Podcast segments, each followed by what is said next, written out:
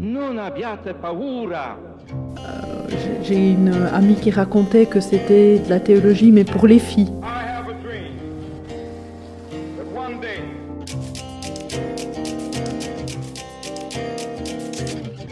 etwas begriffen haben von dem, was ich vorhin äh, nannte, die Freiheit Gottes und dann die Freiheit des Menschen. Donc là, on a un exemple d'une femme euh, apôtre.